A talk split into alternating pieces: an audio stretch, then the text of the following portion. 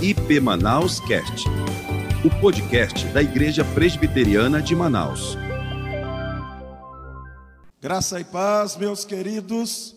O Senhor vos abençoe, na certeza de que Deus já nos concedeu um maravilhoso domingo. Estamos findando uma abençoada semana com boas perspectivas no nosso coração, com a certeza de que o Senhor haverá de nos dar mais uma semana graciosa, de muita vitória, que os nossos desafios serão vencidos sob o poder e a graça do nosso Deus. E é bom poder ter essa certeza de que Deus fará isso, porque Ele é o nosso Deus, Ele é o nosso Senhor, e de tudo quanto Ele por nós fizer, o que devolveremos a Ele é a glória que somente a Ele pertence. Não é minha, não é sua, é dele. Mas eu quero, meus irmãos, antes aqui de, de iniciar o nosso a pregação nessa noite, é, falar um pouco da situação aqui que o pastor Arielston já introduziu, né? É, no dia 19 do mês de setembro, fizemos uma viagem até Tabatinga, entramos ali a Letícia, Colômbia, fomos também a uma cidadezinha do Peru. É, eu e mais um pastor e um evangelista desta igreja. E nós fomos exatamente numa viagem missionária, uma viagem maravilhosa, dar um apoio à nossa igreja. Nós temos uma igreja também internacional, né? Nós temos uma congregação, uma igreja da Amazônia, ela está em Letícia, que é a Colômbia, eu ouvi um glória a Deus. Ah, eu ouvi, eu ouvi. Às vezes eu tenho um probleminha com audição, e, mas eu, eu tinha ouvido já, vocês já tinham dado um glória pela fé, eu que sou muito afoito. E nós tivemos assim, foi um tempo, gente, precioso ali. Vimos coisas maravilhosas, desafios tremendos. Mas uma coisa que, quando voltei de lá, eu fiz um pequeno vídeo, mandei para alguns irmãos, pastores, missionários e falei: olha, acredito que esse ano nós teremos uma das maiores e piores secas do Amazonas, atravessando de Letícia ou de, de, de Tabatinga para Santa Rosa, é, que já é Peru, nós é, vimos um alguém lá no meio do rio, algumas pessoas fazendo pontes, e nós vimos um alguém no meio do rio. Eu falei, estranho, parece que não está numa canoa, ou então a canoa naufragou e essa pessoa está ali tentando se salvar. Mas não era isso.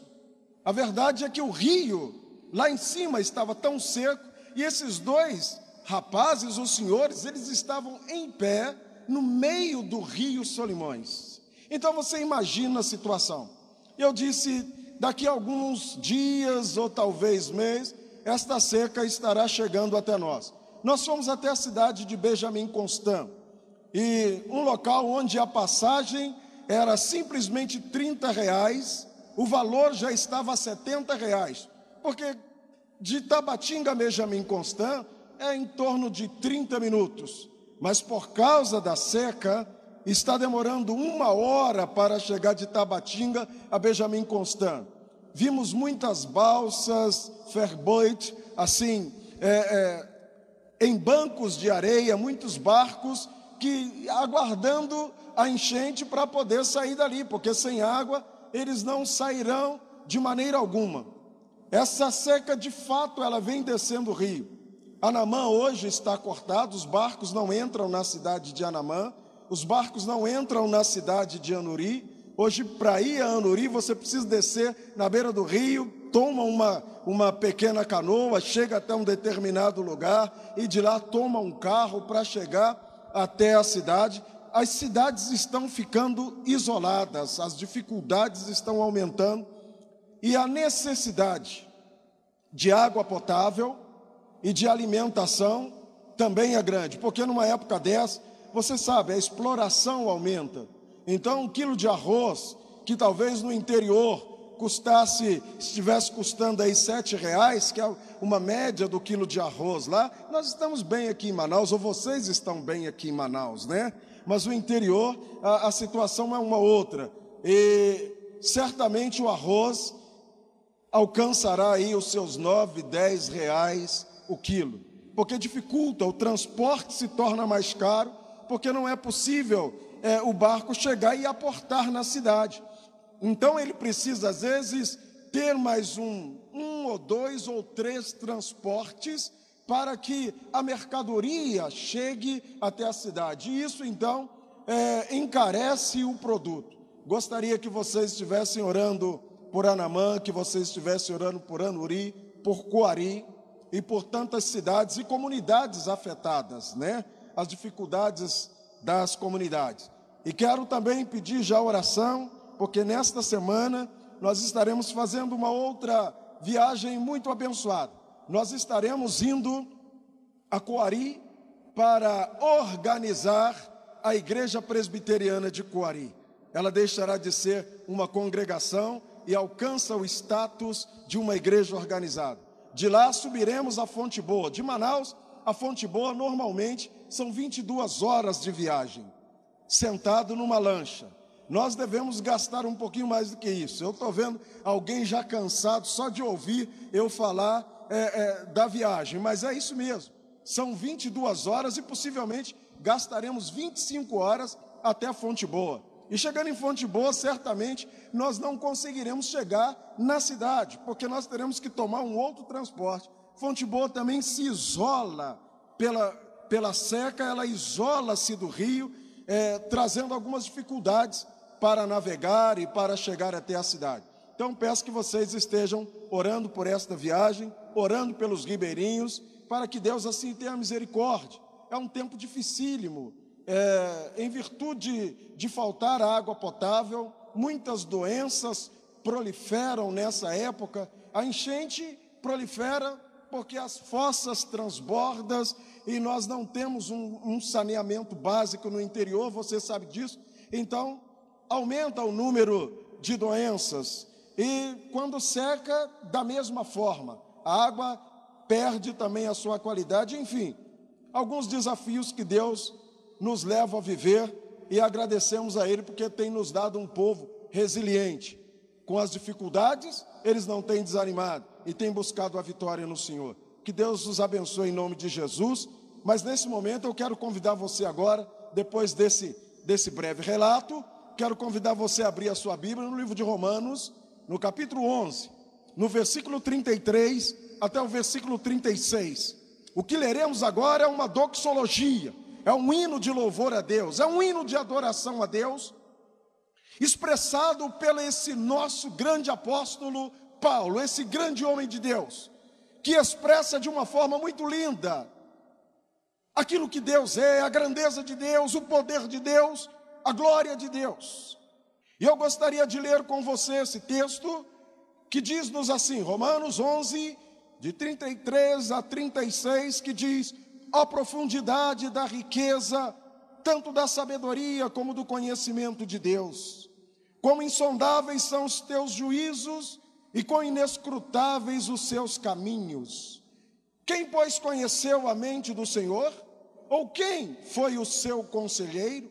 Ou quem primeiro deu a ele para que ele venha a ser restituído? Porque dele e por ele e por meio dele e para Ele são todas as coisas, a Ele a glória, pois eternamente. Amém, aleluia. Eu penso assim que a, o livro de Romanos poderia fechar nessa doxologia. Quando o apóstolo Paulo diz aqui, a Ele a glória, porque dele, por Ele, para Ele são todas as coisas. Se o livro de Romanos fechasse aqui, ele estaria fechando bem. Mas o livro ainda pede mais cinco capítulos, onde o apóstolo então ele conclui a sua epístola. Mas eu digo que concluindo aqui, ele estaria de bom tamanho por causa dessa exaltação, esse hino de exaltação que o apóstolo Paulo tributa ao nosso Deus quando ele diz para nós, quando Ele ensina para nós que o nosso Deus é digno de toda glória e que todas as coisas foram criadas por Ele, por meio dEle e para Ele. E João diz que sem Ele nada do que foi feito se fez. Então, Deus, na sua grandeza, Ele criou tantas coisas grandes e Ele sustenta essas coisas grandes sobre seus ombros. Mas a história, ela nunca foi totalmente bela. A história do cristianismo, ela trouxe as suas marcas. Hoje, nós estamos falando aqui de glória somente a Deus. Glória somente a Deus é um dos pilares, é um dos pilares dos cinco solas, ou entre os cinco solas da reforma protestante, que sustenta a igreja. Ele é um, uma base, um sustento, uma coluna. Ele é de fato esse pilar que sustentou a igreja no momento dificílimo, turvo, negro, opaco da vida da igreja de nosso Senhor Jesus Cristo. A igreja havia perdido a sua essência, a sua razão, a sua razão de ser igreja. Roubaram da igreja o, o acesso às escrituras sagradas. Roubaram da igreja a alegria de buscar uma salvação não por meio da graça de Cristo Jesus, mas ensinaram-nos que as nossas boas obras pavimentaria a nossa estrada para o céu. E uma mentira tão terrível, porque as boas obras jamais puderam pavimentar a nossa caminhada para o céu. A nossa caminhada para o céu, ela depende da graça de Deus e somente da graça e nada mais do que a graça de Deus. De que a salvação não tem um outro no qual ou outro nome dado entre os homens pelo qual devamos ser salvos e o apóstolo Paulo também, muito veemente, ao escrever ao povo de Éfeso, ele diz: pela graça sois salvos mediante a fé. Mas a fé não estava construída em obras mortas. A fé estava construída sobre aquele que é o autor e consumador da nossa fé. É sobre ele que a nossa fé tinha que estar construída. Num tempo em que tentam roubar Cristo do cristianismo, tirando a essência do cristianismo, a alegria do cristianismo, a vida do cristianismo. Homens se levantam no decorrer dessa história, e nós citamos aqui três homens, poderíamos ter citado mais homens. Mas citamos Wycliffe, que no século XIV, esse homem é, é, levantou com muito, com muito ímpeto em favor da reforma protestante, inconformado com tudo que estava acontecendo, da igreja perder a sua referência, esse homem então levanta e é um dos, pode-se dizer, um dos vultos da história da reforma da igreja protestante. Poderíamos também falar de John Woos, que no século XV dá também a sua contribuição para a reforma desta igreja. E não podemos esquecer do grande vulto chamado Martinho Lutero, que no dia 31 de outubro do ano de 1517, amanhã estará completando 505 anos que esse homem levanta, e ele se levanta com ousadia, e esse homem então inconformado com o que estavam fazendo com o cristianismo, com a igreja do Senhor Jesus. Esse homem então fixa as suas 95 teses no, nas paredes ou na porta da igreja de Wittenberg, e esse homem então diz: Nós não concordamos com essas aberrações que têm sido ensinadas. E as suas 95 teses batia num ponto muito usado pelos que estavam roubando a essência do cristianismo, tirando do cristianismo aquilo que o sustentava.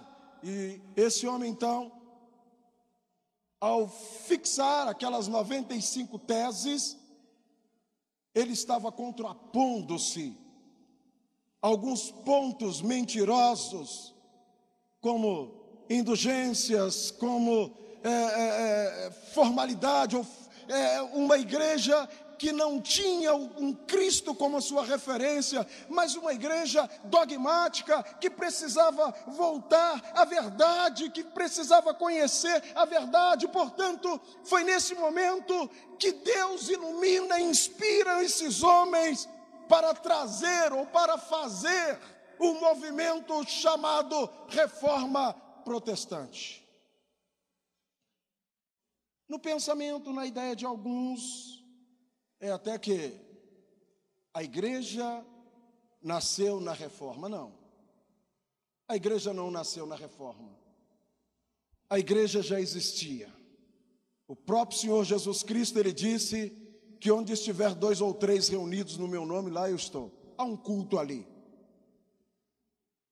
Nós, como igreja, celebramos centenas de cultos durante uma semana. Algumas, algumas pessoas dizem, é, até para mim, algumas pessoas, até membros da nossa igreja mesmo, dizem, mas pastor, a nossa igreja não tem tão pouco culto, pastor, é só no domingo. Eu digo negativo. Nossa igreja tem mais de 100 cultos durante a semana.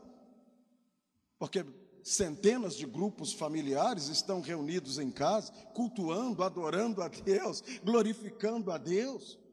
Nós não temos apenas dois, temos cultos maiores comunitários, que é o macro, mas nós estamos também, meus irmãos, reunidos na, de casa em casa, cultuando a Deus. É a sua casa, é uma igreja, é a sua casa, é uma igreja. Tem muitos ministros aqui entre nós que podem ministrar a palavra de Deus dentro de uma pequena igreja, mas lembre-se e nunca se esqueça que nós somos um ministro lá, mas Deus deu nessa igreja um pastor que nós chamamos de pastor efetivo, ele é denominado pastor efetivo, que é o pastor das ovelhas aqui. E nós não podemos esquecer disso.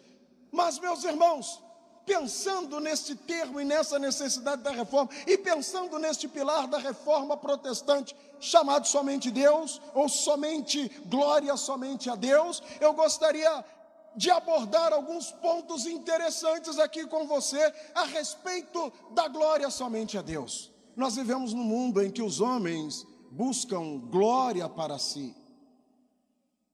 Nós vivemos num mundo em que as pessoas dão glória para tantas as coisas, para um professor na faculdade, para um bom patrão, para tanta gente. Mas veja bem, existe um único digno de glória, existe um único que é Senhor, e não apenas Senhor, que é Senhor dos senhores e que Ele é Rei dos reis, e que quer receber a glória do seu povo. Eu digo assim, nós não podemos glorificá-lo porque ele já é glorificado.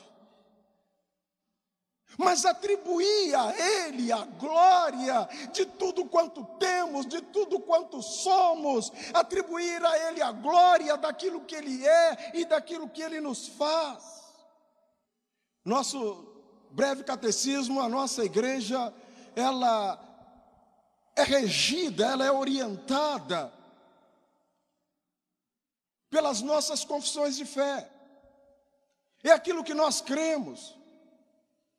Nós não somos uma igreja pragmática, Aquela igreja que pega um pouco de doutrina daqui, outro pouco de doutrina dali, outro pouco de doutrina de cá, e nós construímos sobre, sobre essas doutrinas a nossa doutrina, mas nós temos as nossas confissões de fé, nós temos o catecismo maior, nós temos o breve catecismo, nós temos a confissão de fé de Westminster, e, e esses são que norteia a nossa fé, que, que norteia a nossa razão cristã, o nosso conhecimento de Deus.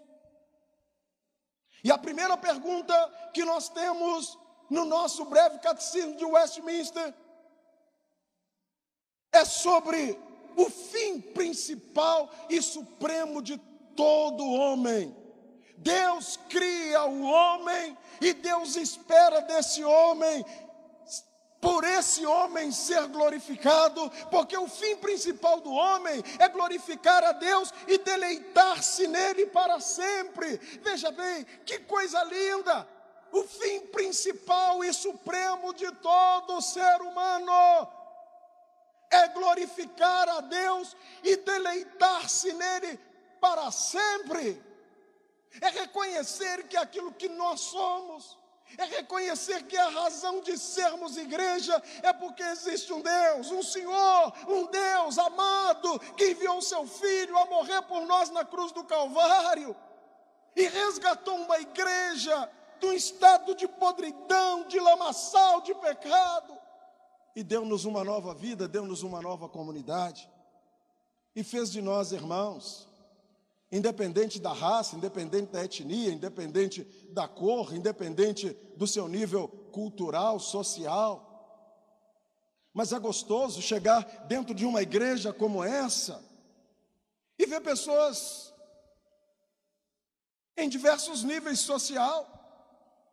Mas quando entramos aqui, nós entendemos que nós somos um corpo apenas, e que nós formamos um corpo apenas em Cristo Jesus e deixamos lá fora os nossos academicismos, nós deixamos lá fora tudo que nos engrandece nessa vida lá fora, e nós nos humilhamos, porque este é o lugar da humilhação, é o lugar de estarmos aos pés do nosso Senhor Jesus Cristo e em comunhão com os nossos irmãos, adorá-lo, glorificá-lo, reconhecer quem Ele é e o que Ele faz em nossas vidas. Portanto, somente Ele deve ser glorificado. A igreja não dá glória a um outro ser que não seja somente a Deus. E quando eu estava pensando nisso, eu me lembrei de uma querida irmã nossa aqui, que, que já dorme no Senhor, a nossa irmã Conceição. Ela gostava muito de um cântico, Conceição Martins. E ela sempre cantava. Dificilmente em uma reunião ela não cantava aquele louvor. Deus, somente Deus, domina o trono do universo. E a voz da criação se erga para dar louvor somente a Deus. Muito lindo. E uma expressão linda a Deus, e um reconhecimento de quem Deus é e o que Deus faz, o que Deus representa para a nossa vida. Dar glória a Deus é reconhecer que somente Ele é digno de toda a glória, é reconhecê-lo como o único Deus vivo e verdadeiro, é reconhecer que esse Deus é um Deus infinito e Ele é um Deus perfeito em seu ser. E se Deus é perfeito, devemos atribuir toda a glória somente a Ele e em nenhum outro mais, ou a nenhum outro mais. A palavra de Deus é muito clara, quando ela nos diz, meus irmãos, para que em todas as coisas seja Deus glorificado. 1 Pedro capítulo 4, versículo 11. Em todas as coisas seja Deus glorificado. E o apóstolo Paulo vai um pouco mais além quando ele diz lá em 1 Coríntios capítulo 6, versículo 20, ele diz: "Glorificai a Deus no vosso corpo". Glorificar a Deus ou viver para a glória de Deus é viver um estilo de vida.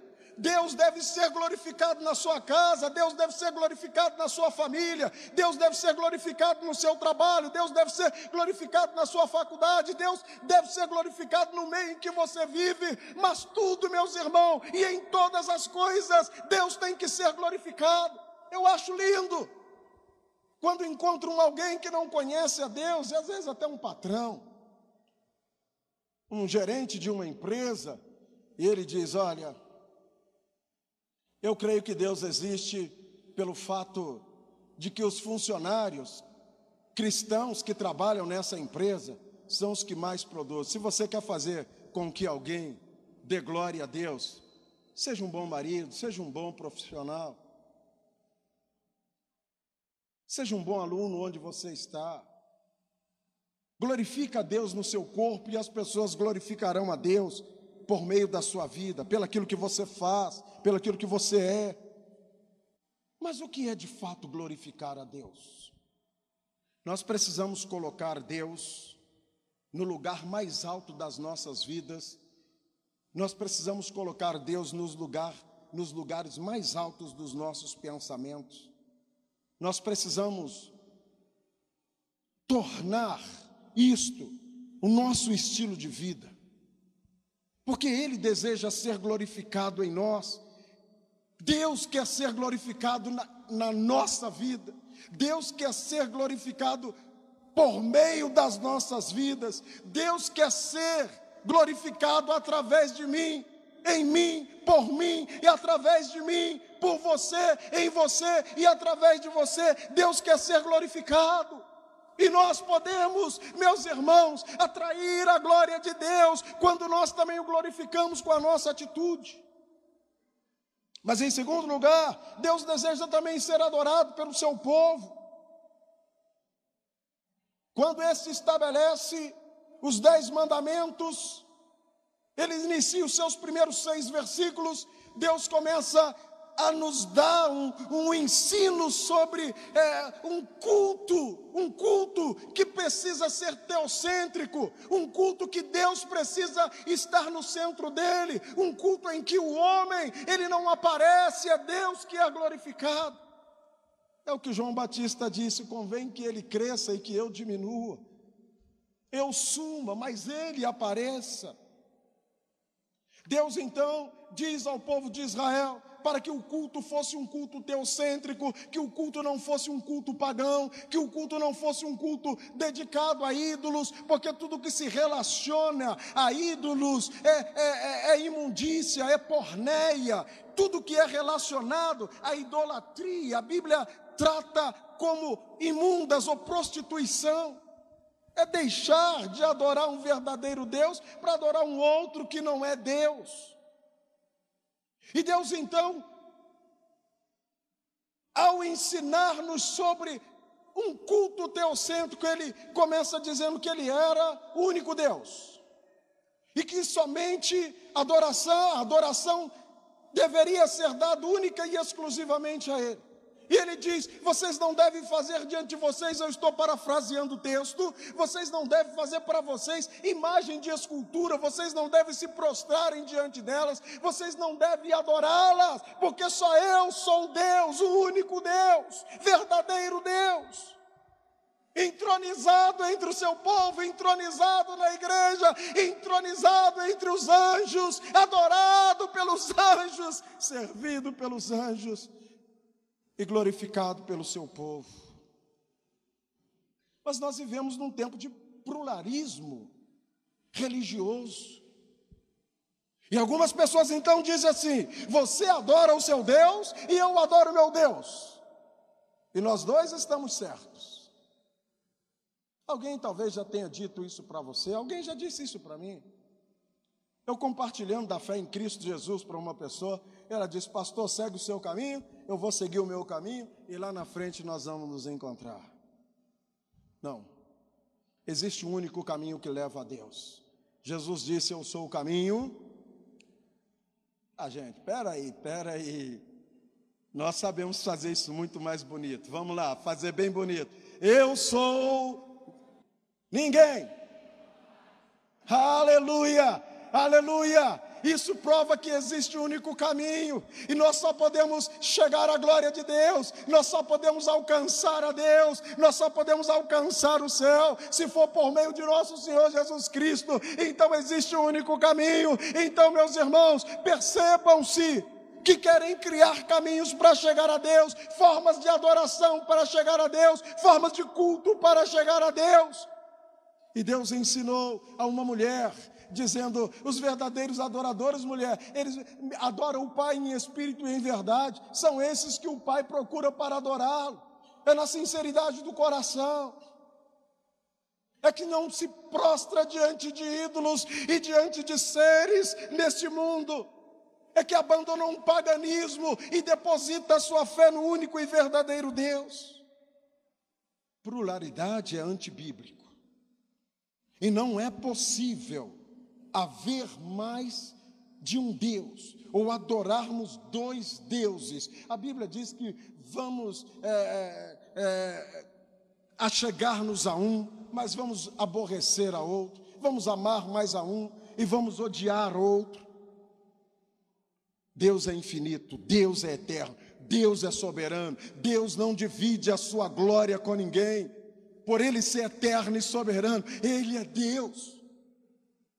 E este mesmo Deus, meus queridos, ele disse ao seu povo, Em Isaías capítulo 42, no versículo 8, ele diz: Eu sou o Senhor, este é o meu nome, a minha glória, pois não a darei a outrem, nem a minha honra, a imagem de escultura, eu não compartilho, eu não divido a minha glória, ele quer ser adorado, exaltado, entronizado no meio do seu povo, e a sua glória, Deus jamais dividirá com o outro. Ele, ele, unicamente Ele é Deus. Para glorificarmos a Deus, precisamos conhecer a Deus, quem Ele é verdadeiramente.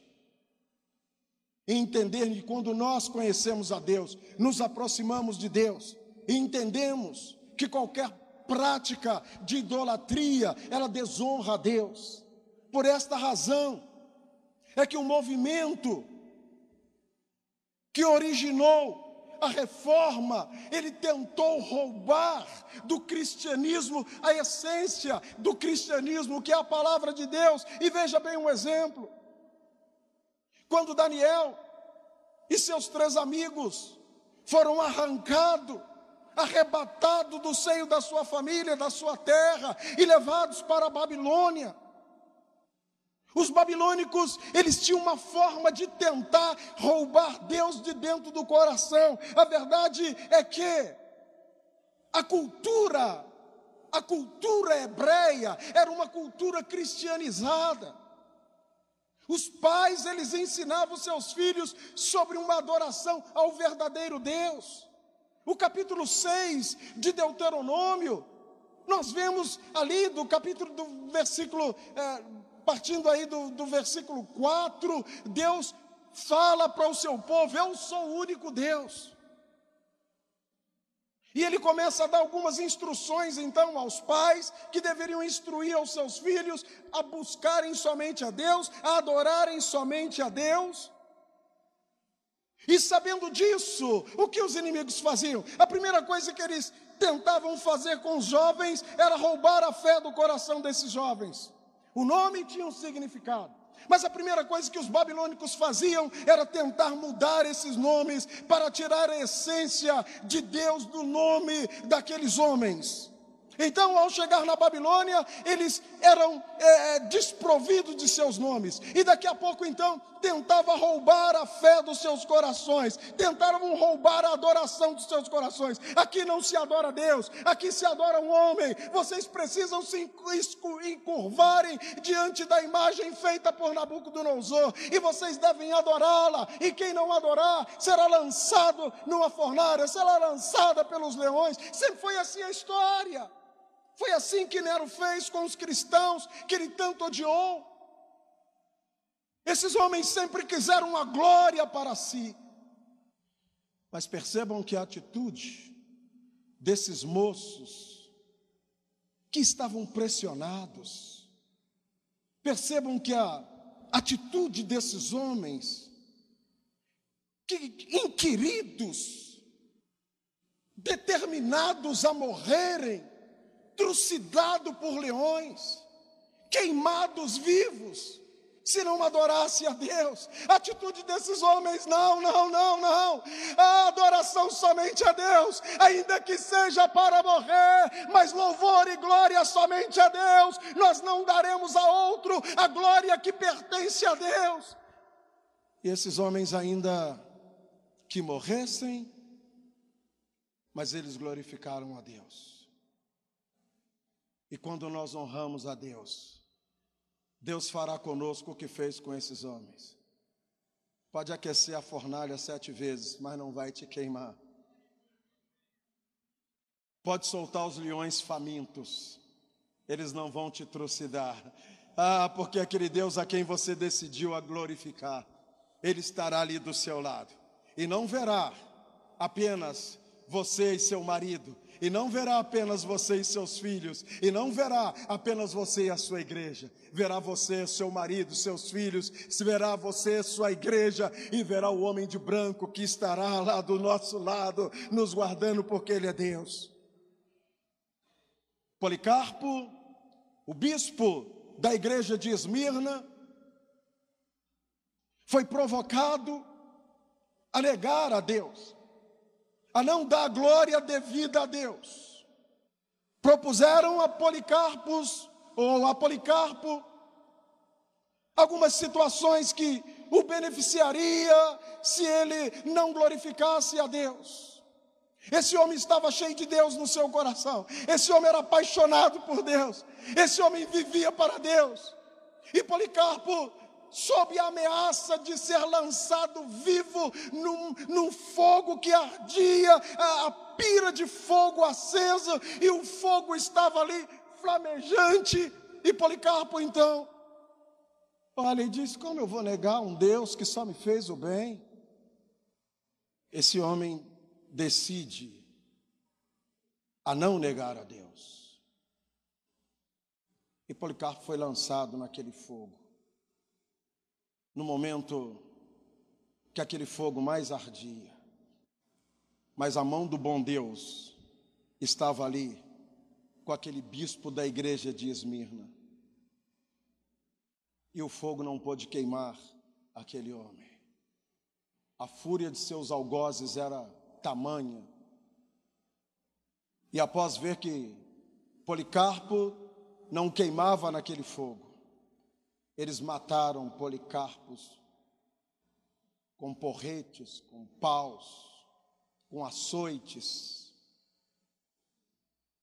Mas esse homem dizia: Tira a minha vida, mas não tirarão Deus de dentro de mim. Um verdadeiro cristão, ele não nega Deus em nenhuma situação, em nenhuma circunstância. O tempo não me permite ir mais além. Eu quero parar aqui. Mas eu quero concluir nessa noite dizendo a você que nós vivemos em tempo de um crescimento muito grande do ateísmo.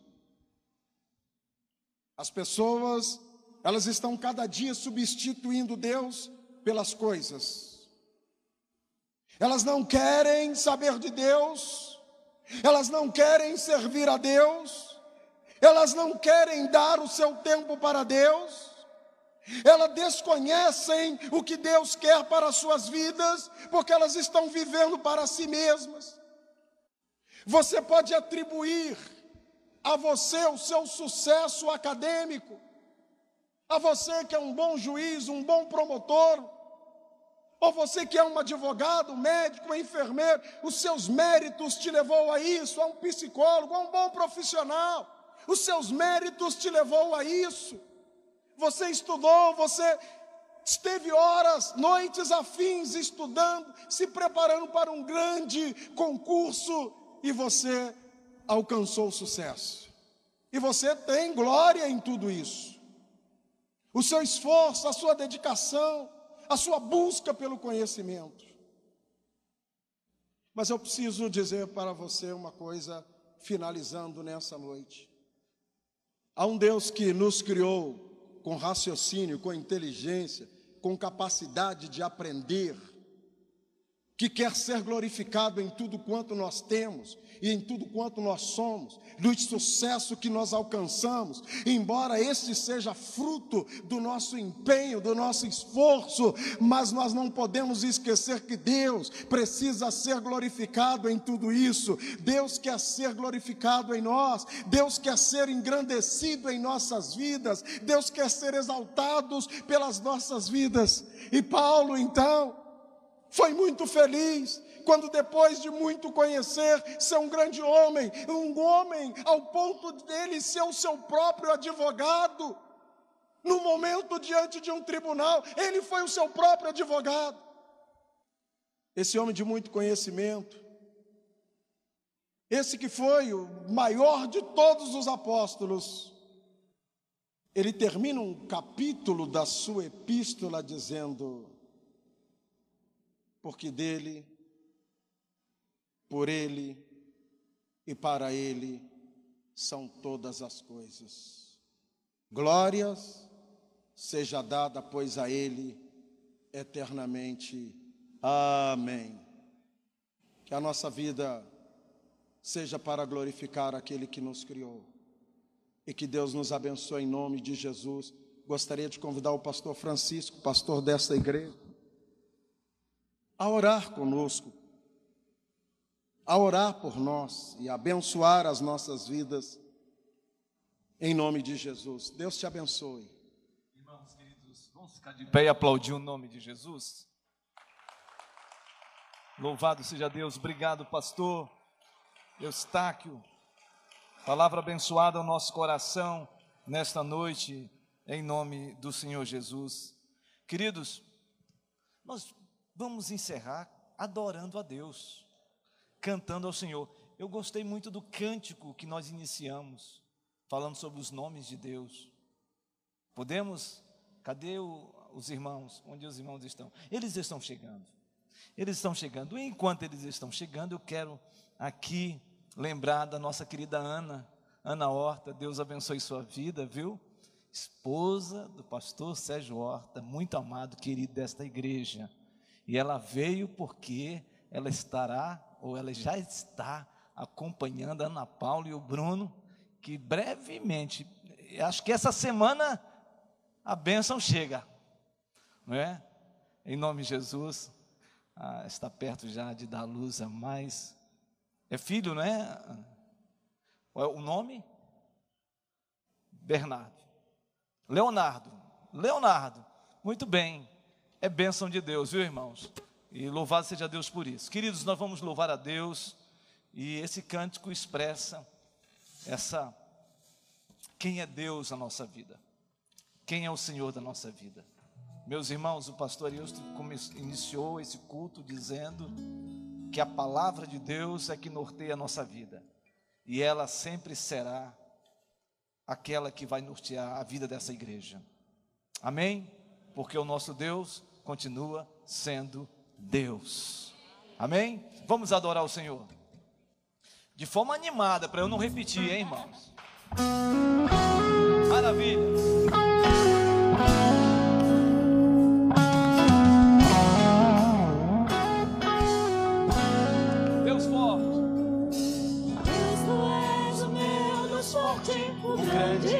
Shaddai,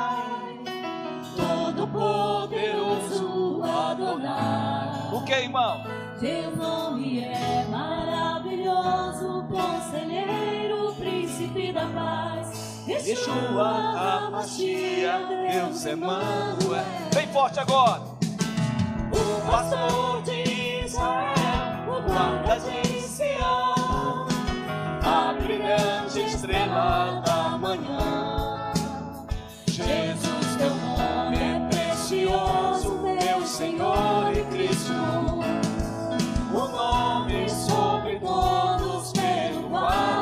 Levante a mão e declare.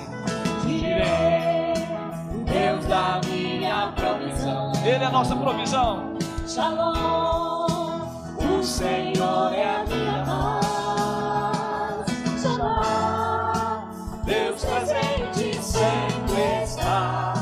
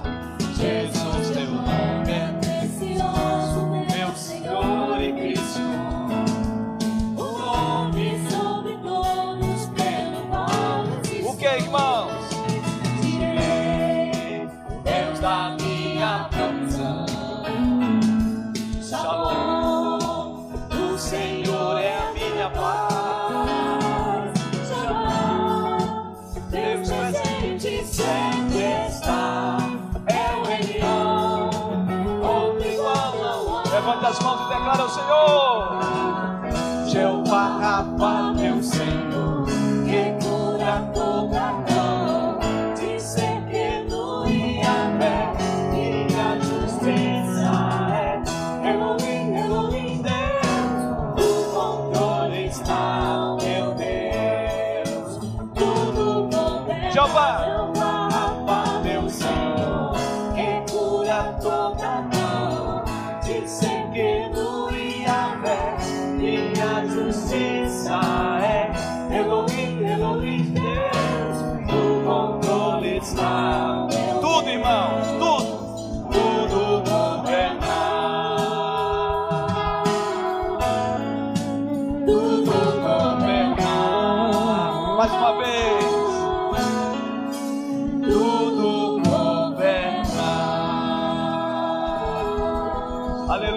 Vamos aplaudir fortemente o nome de Jesus.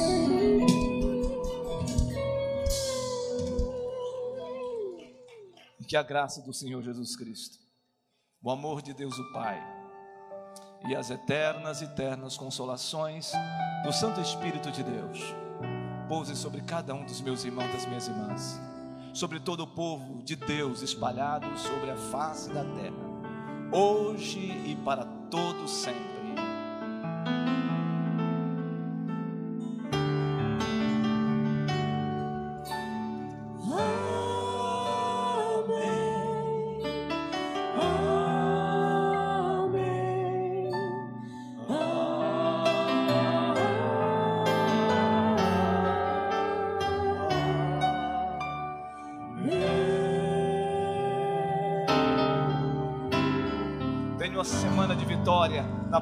Jesus. Uma boa noite e vão em paz, queridos irmãos e irmãs.